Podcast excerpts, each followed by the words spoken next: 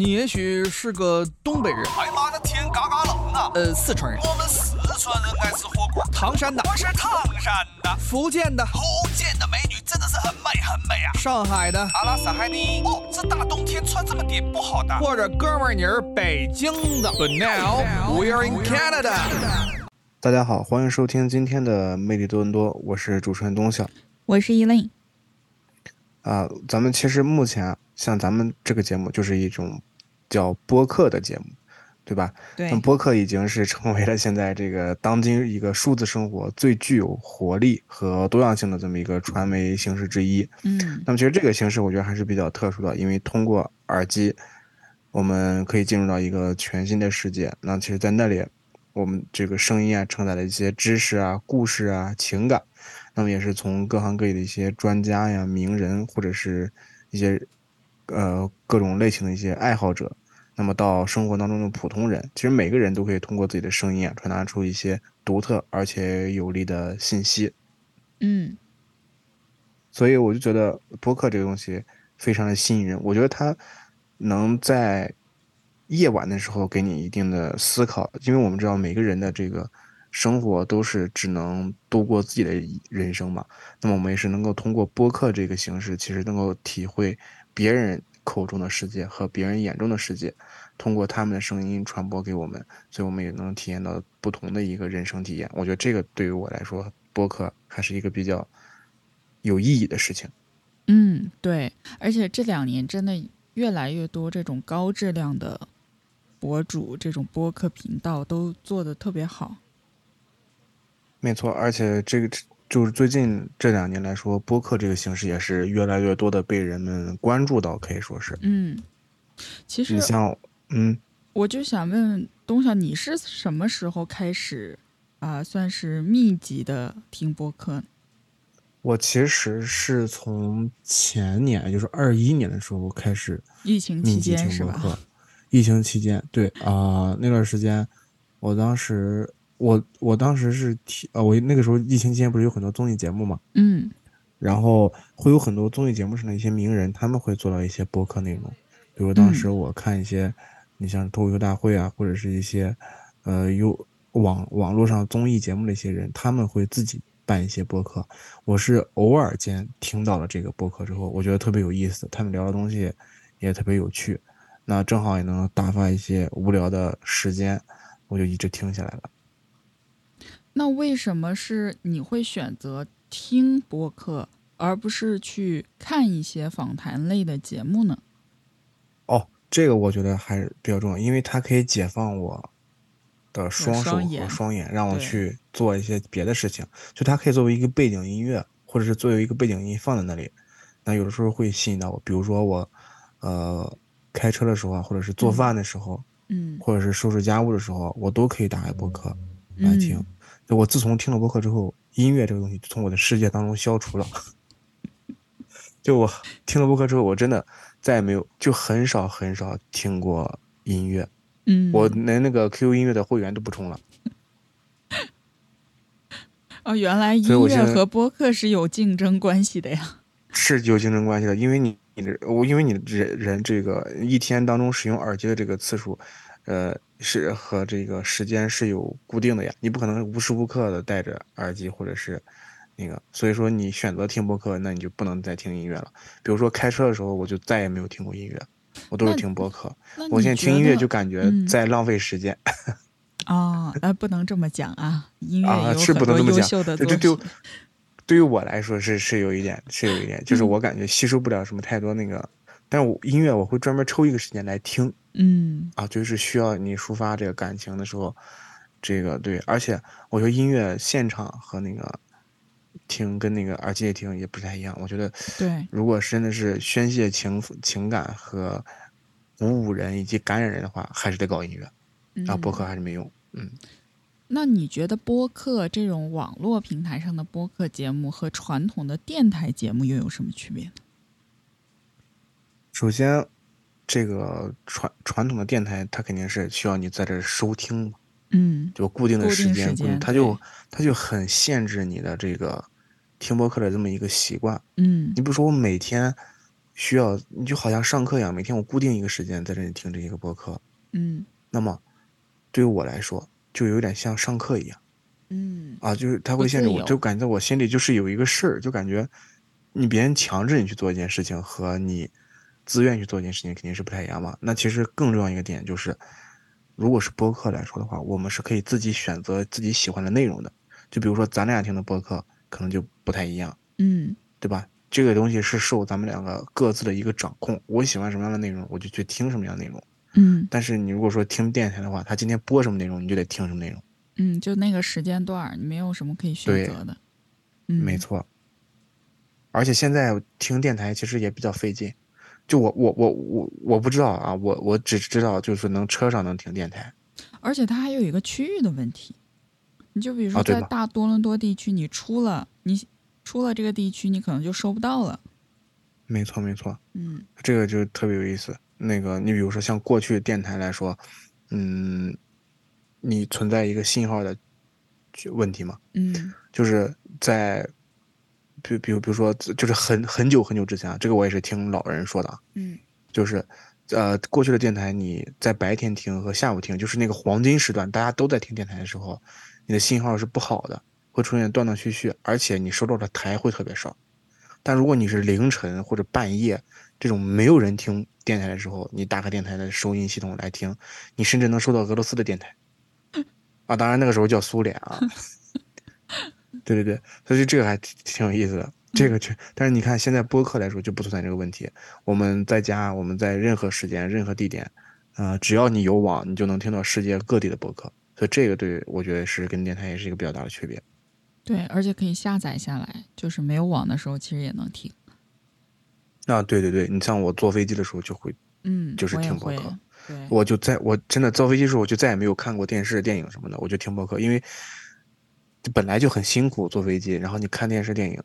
其实有的时候也挺累的。你不如闭上眼听播客，有的时候还能睡着，还挺舒服的。嗯对对，没错。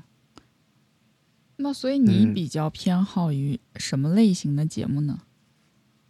我肯定是喜欢一些，嗯，闲聊啊，或者你就类似于像那个嗯聊天式的，就类似于像那个十三幺呀，还有那哦个圆桌派呀这种，嗯对，然后还有就是分享类型的、经验类型的，就比如说，嗯，我涉及不到的一些领域，就比如说刚才我说的那个电台这个情况，就是我从播客当另一个播客当中听来的，嗯，就是会他们会讲一些过去有意思发生的一些事情。嗯。对，还有一种就是聊天会形式，就是有几个主播，然后在台上，就是在呃主要进行一个聊天，来讨论一个话题，嗯，然后底下会坐大概二三十个观众，嗯差不多这种情况。然后呢，他们会对观众进行一个访问和探讨，就观众也会加入到这个播客当中来。那这这种类型一般都存在于就是呃脱口秀他们嗯会有一些这个，我觉得那个还也是挺有意思的。对，然后我还会听一些历史。嗯哦，还有一种播客类型我特别特别喜欢，我会经常听，嗯就是，呃呃，有那种推荐电影和书籍的博客。哦，这种我也很喜欢。对，尤其是书籍的这，就电影的话，就还一般他们有有两种嘛，一种就是那种带剧透的推荐和不带剧透的推荐，那这个你不太好把握。就是有时候其实我对电影这个要求还是有点要求，就是比如说剧透的我会很很很很烦。如果这个电影这个真的真的很好的话，剧透就会很被剧透就会很烦。所以说相对来说，我还是喜欢那个书的那个哎，推荐，这这就他会把这个书，嗯，我是这么想的，就是推荐电影这种，我比较 prefer 就是视频形式、短视频的形式，因为我想看到画面。啊、对，但是书的话，确实就是那个我也喜欢听，就是推荐书的博客，因为它不存在画面的问题。嗯，对对，就是这个，它其实就是存在这种分享的话，其实他们更多的是一个类似于读后感或者观后感的这么一种分享模式。哦，嗯对对对，所以像你比如说，假如说你找到一个，你比如说像我找到一个几个博主，他们做了一个节目叫这个日坛公园，哦，这个我他们听过。对对对，他们就跟我的大部分百分之不说大部分百分之七十到八十的这个呃审美水平，或者是这个对电影的这个喜爱的类型，其实是在一条线上的。所以说，嗯他们分享的觉得特别好的电影，我去看，我一般也会觉得特别好。嗯所以说，就是找到自己喜欢的那种受众的那种博客群体，所以是比较重要的，我觉得。对，嗯，那你是从什么时候开始听博客的？我觉得也其实也是二一年左右，其实就是疫情期间，就是疫情期间，你突然多了很多时间，然后就开始大量的，因为都在家嘛，然后一开始嗯。可能还跟家人打打麻将什么，但是这个东西你也不能天天打呀，也得确实，找点别的乐子，天天打麻将，你们就实现了家庭经济的内部循环，真的是这样，也不往外流，确实是。就是转圈儿，还是那些资金。对，所以当时。嗯。就是嗯、呃开始呃养成了看，嗯、当时看视频也很多，因为有很多就是没有事情可做的时间，看电影、看视频。然后后来就发现，长时间盯着屏幕，包括看书，你就眼睛也受不了，身体也受不了，天天在床上待着，然后就会就是解，其实就是解放双眼，然后开始听一些，包括我当时养成了这个听书的习惯，就是因为不想一直看着，用很费眼睛嘛，然后就开始听一些书，然后听一些播客，听一些访谈节目，包括听新闻，所以我现在也是养成了每天早上听一段新闻的习惯，在那个播客上。你每天早上起床就是躺在床上听，还是就是、嗯就你听播客的习惯是干什么？是什么样？就是你是专门就是闭上眼睛听，还是你做一些其他事情的时候听，或者是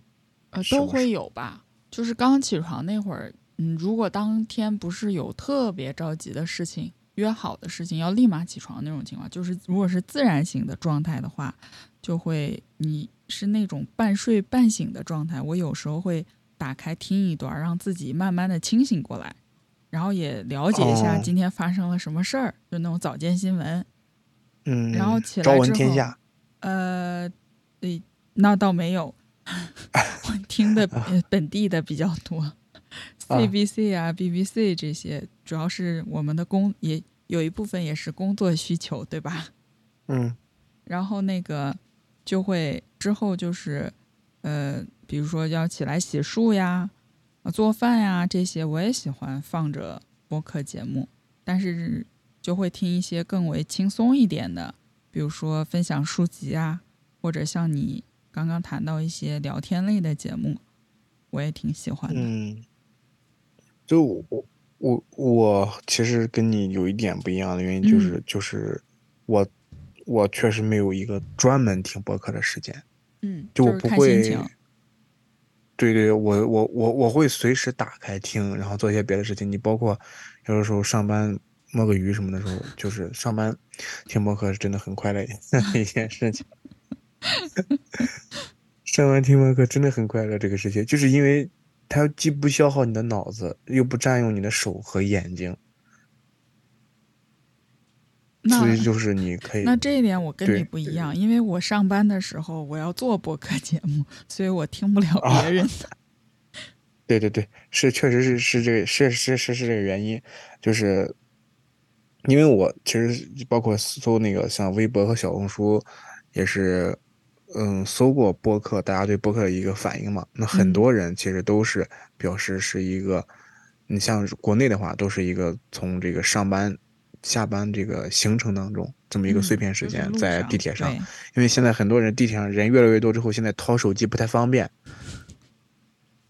就是刷抖音啊，刷这种短视频都不太方便。有些人甚至他都去刷前面的人的抖音，就跟着别人看，这都很正常，因为真的很挤。所以说，播客就是他们一个新的选择。嗯，而且我，而且我觉得咱们两个人都是从二一年左右开始听播客了吧？其实也不单单是因为疫情的原因，就是因为那段时间，播客也是一个呈呃非常增长的、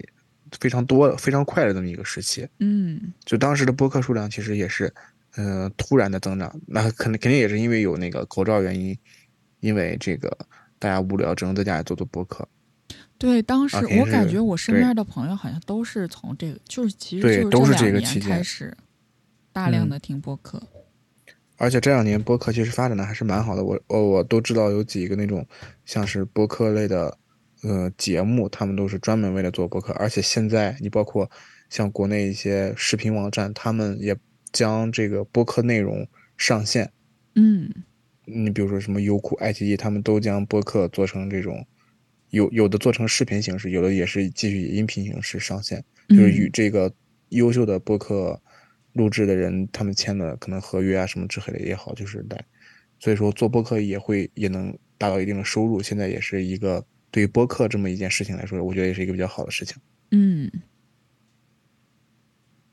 嗯，所以那么咱俩跟刚才说的就是，呃因为咱俩都是一个听播客的爱好者嘛，我算我觉得算是资资深爱好者了。我昨天看了一下我的小宇宙，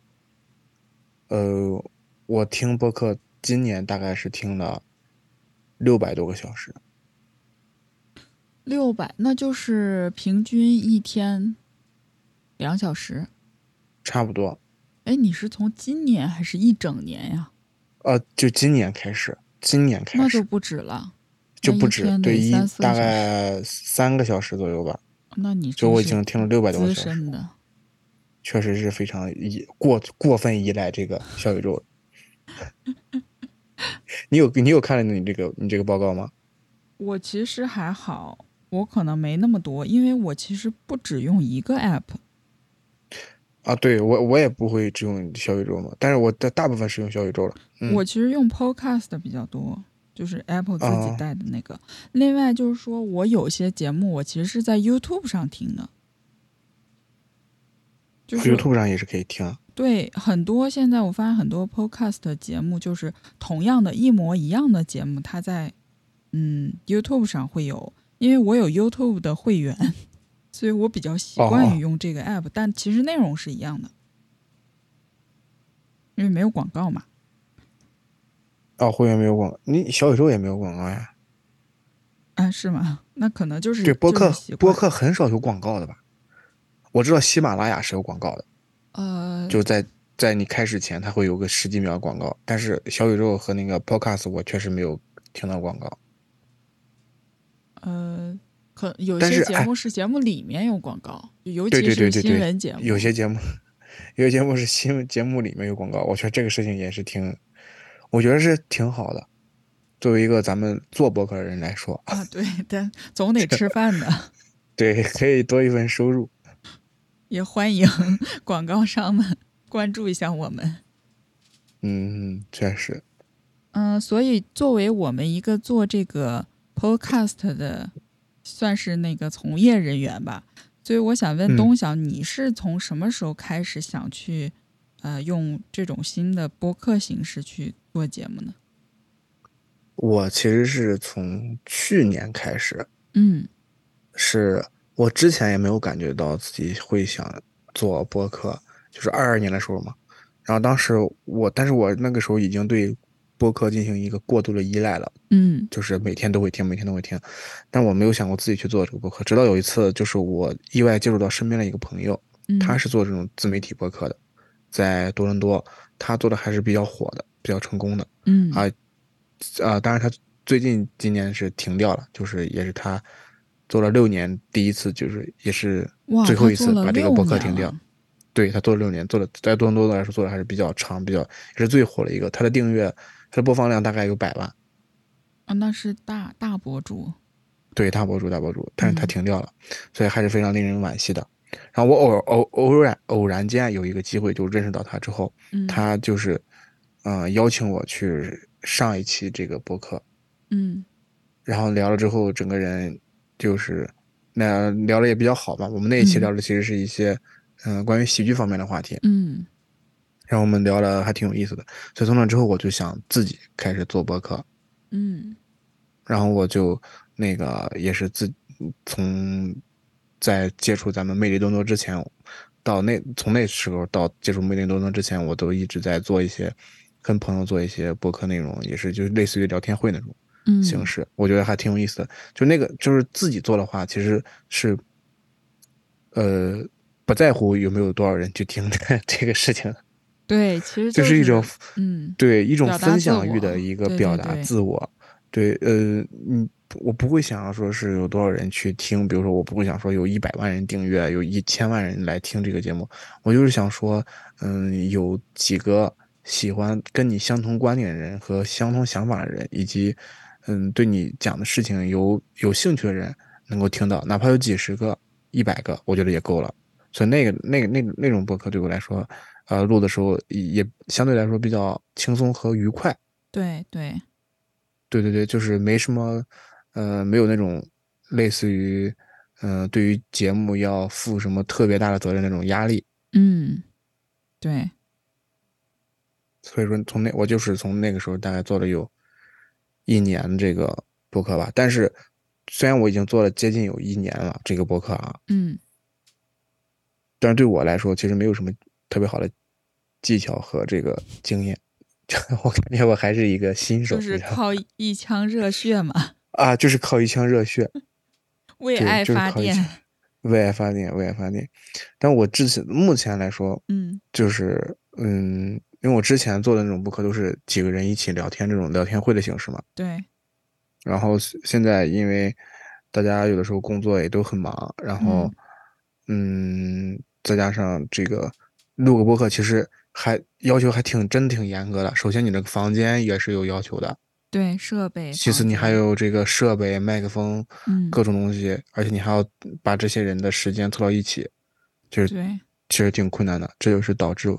那个我们那个博客没有坚持下来的原因嗯啊。对对，但所以呢，目前也是有想过说自己要不要起重启一个个人的这种形式的博客，就自己，因为我有很，我们其实你应该也有听过吧，那种就是一个人可能就聊十几分钟、二十几分钟那种博客。每天就一些话题进行一些探讨，抒发一下自己的想法，嗯，我觉我觉得我觉得挺好的。我听很呃类似这种特别特别多，我听我其实主要听的就是这种，但是我觉得这种节目对主持人的要求其实很高，就是你你得有东西，啊，是这样的，但是你只要想到你说你不想出名这个事情，你就好很多了。但我觉得其实他们做的时候未必有想这么多，就是他们其实一嗯。开始我感觉也是为爱发电，就真的单纯的就是想抒发自己的感想，对某一些我看了好多就是时政类的或者热点话题类的，嗯，嗯。就是想讲讲自己的看法，但是就是因为我看的一些博主他们都年纪偏大，就是有有很多的人生阅历人生阅历，嗯，对。他讲的很多东西就是不是我们这个年纪段能够的人思考到对能接触到的，没错没错，这也是我想我听他们也是想学习嘛，也是一个学习的过程。嗯嗯，对，这个确实是一个呃这种这种情况，所以说嗯有，所以说他们是那个那个优质博客嘛，对，然后但是他 们也确实背负了很多的骂名，因为我有啊时候会、会看下面的评论，几乎都是挨哎骂。对，所以这个时候其实也是，嗯，一个其实也是一个非常重要的事情，就是你做播客的时候，你难免会接收到一些观众的评论和点评，嗯，所以这种时候你是怎么看待这些哎，问题？对我也想问你这个问题。我的我的问题就是，我我其实我这个呃，我包括之前从事一些工作和包括都会接触到这个观众评论这个问题嗯，和观众的反馈。你现在这个东西是一个玻特别流行璃心的人吗？啊，对这种 report，我跟你说，对我来说真的不值一提。就、啊，是吗？我觉得呃是这样，我是觉得，我我我是这样觉得哈，我嗯嗯、如果说的有道理，句句在理，我会我会听，而且是那个我会虚心的接受。嗯如果说是那种就是比如说有一些无理取闹的呃这个反馈或者是什嗯么的话，我可能会阴阳怪气，就是。那我会在我会下下面回复，但是我不会真的很在意这个事情。你比如说，嗯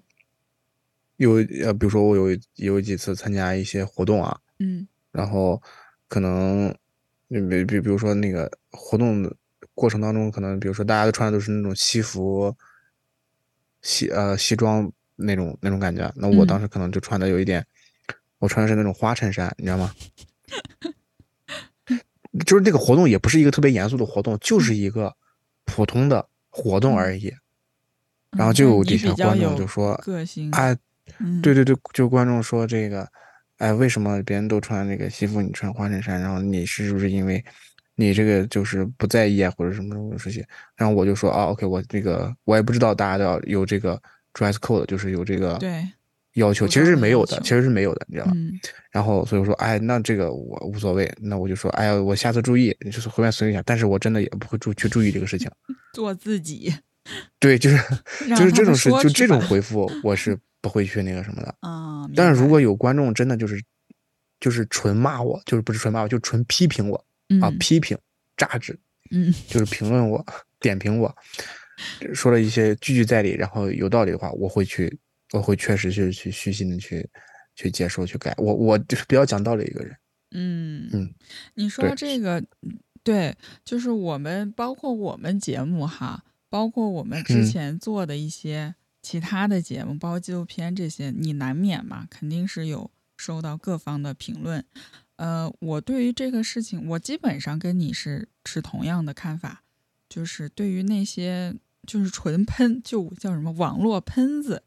呃，他是不带观点的，就纯喷你，我会嗯置之不理，就没什么意义。但是如果是嗯。对方是有理有据的骂你，我真的会是一开始当然会生气，人是有情绪的，但是我会仔细的去想他为什么这么讲。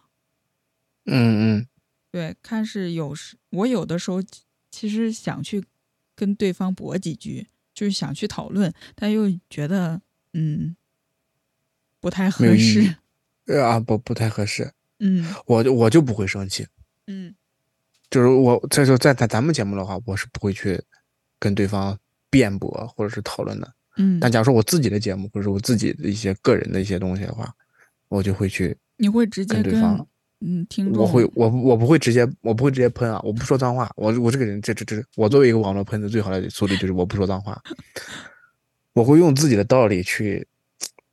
反驳他，嗯让他哑口无言。你 那你挺厉害的。对，就是我会跟他讲道理，因为一般这，因为一般一样，你们是这样的，一般想让我去跟他辩驳的，都是我觉得他没有道理的人。嗯，那也不一定啊，也可能人家只是观点跟你不同啊。哦，观点不同这种事情是不会，我我我所说的就是没有道理，就是说是指这这个事情是一个常识性的行为。你比如说，呃，你比如说，嗯，咱比如说咱去看个演出，或者嗯说是这个，嗯，咱就比如说咱们播客里面，我举个例子啊，咱们播客的话，这是咱们自己录的，对吧？嗯那么，呃，咱们肯定是不允许别人拿咱们的录音拿出去宣传，或者是作为自己的一个节目的这么一个部分去播出的，对吧？对啊，那有版权呀。这是一个常识问题，对，这就是版权嘛。但是有些人他就会说，哎，我帮你宣传，我帮我拿你的声音或者拿你的这个内容，虽然咱们做的就是内容不知道有没有他值得拿的东西啊，但是就是他拿他说咱们拿咱们的内容，然后去放到他自己的方向或者呃自媒体或者是网上去宣传去发散，然后他说是为了咱们好。然后说咱们不懂得变通，就应该拿这种呃这种就是应该是在网上发散这种这种乱七八糟的东西，他就是这个意思。啊，这种时候我就会跟他辩驳，我说我们不是因为，我们不是想说，就是我我们这个是因为版权问题，而不是说我们不想红，或者是不想把这个事情做好。嗯你你懂我意思吧？就是他们会用一些他们并不知道的专业知识，他们不理解这个这个事情的本质儿，对他们不理嗯解这个事情本质上的一个逻辑和一个基本的准则，但是他们嗯用自己的想法去呃解释这个行为，或者是去呼吁你去做一些行动，这种时候我都会去反驳他，我就会说，哎，这个行业大概是什么样的？但是你嗯作为观众，你的第一直觉，你听过之后，你是绝对有资格去发表这个看法的。你哪怕是直接喷我，你也是有资格的，因为你就是因为我们是做一个公众性的一个东西，那么你听过之后，你肯定是有资格的。嗯但是我有义务，就是你不懂的情况下，我要给你解释我们为什么要这么做这个事情嗯啊，这种我会去反驳。但你要说那种纯喷那种，我就就不会了。嗯，挺好。呃，我而且我有观察，其实就是在 Podcast 上的听众这个反馈哈，嗯，我不知道这样说合不合适，但是我觉得他们普遍比较理智。啊，对，他就是那种纯，就那种 Twitter 和微博上纯网络喷子，我没，我好像基本上没见过。对对对，你我跟你说，这个其实是是这样的，你你其实仔细观察呀，我说实话，这个东西是有一个所谓的这个链条，这叫什么鄙视链也好啊，不能叫鄙视链，就是这个层级，我觉得是有这个层级的。嗯，有些播客的这个群体确实是会吸引一些网络喷子的到来。哦，那还是跟内容有关系。跟内容有关，有些因为你要，因为你这么想嘛，嗯，如果咱如果我是一个喷子，啊，假如说我是一个纯网络喷子，我一般不会去，他就不会听我们的节目，对，他就不会听我们的节目，或者是不会听一些，我不是说只，我不是说喷子没有，对对，偏严肃类型的一些节目，就是。对我就不不会不会说，当然你可能比较喜欢，就是叫网络叫什么奶头乐。对对对对，但是我们我们不能否认那些，比如说比如说有些高科技严肃类的节目，他们底下会有喷子，一定会有，因为在这个行业里一定也会有一定的网络喷子存在。嗯，那是。但是相对来说较少，这确实是少。那么播客这个东西跟微博啊、Twitter 他们比，确实本身来说。呃，而且它门槛能够高一点，对门槛不是说门槛，其实就是生活习惯的原因。就就是喷子，他们就是网络喷子，大部分网络喷子他们没有时间去听完你一个小时或者半个小时四十五分钟的节目，然后再去喷你。视频，对他们大部分喜欢短视频，这个咱们就有点。这今天可能就要有人喷我们了，这个言论发出去太值得喷了。这确实是。不是说短视频不好，短视频有短视频的好。对，短视频有短视频的好，但是短视频底下喷子确实多，我只能说。那人家受众也大，人家观众流量大呀。你看短视频的人还是多数。节目越长，我我 我我还是挺喜欢短视频的，我挺喜欢短视频的。我个人如果有机会，我也想做短视频。可以。嗯。对。挺好的，短视频能够丰富人们的这个业余生活嘛？啊，博客是啥呀？博客不行。嗯嗯，所以说，啊，不管是听播客也好，还是自己想去录制一个播客也好，也是希望大家能够多多关注这样一个嗯媒体形式吧。因为其实我们。听众和我们自己做这个播客的录制来着，说它是我们生活中的一部分，但是相对于整个社会来说，其实播客还是一个小众的一个文化。嗯嗯，对，是是，真的是这样的，所以我还是希望大家能够多多关注播客，也是能够多多关注我们节目。嗯啊，那也是谢谢大家收听今天的魅力多伦多。嗯，谢谢，再见。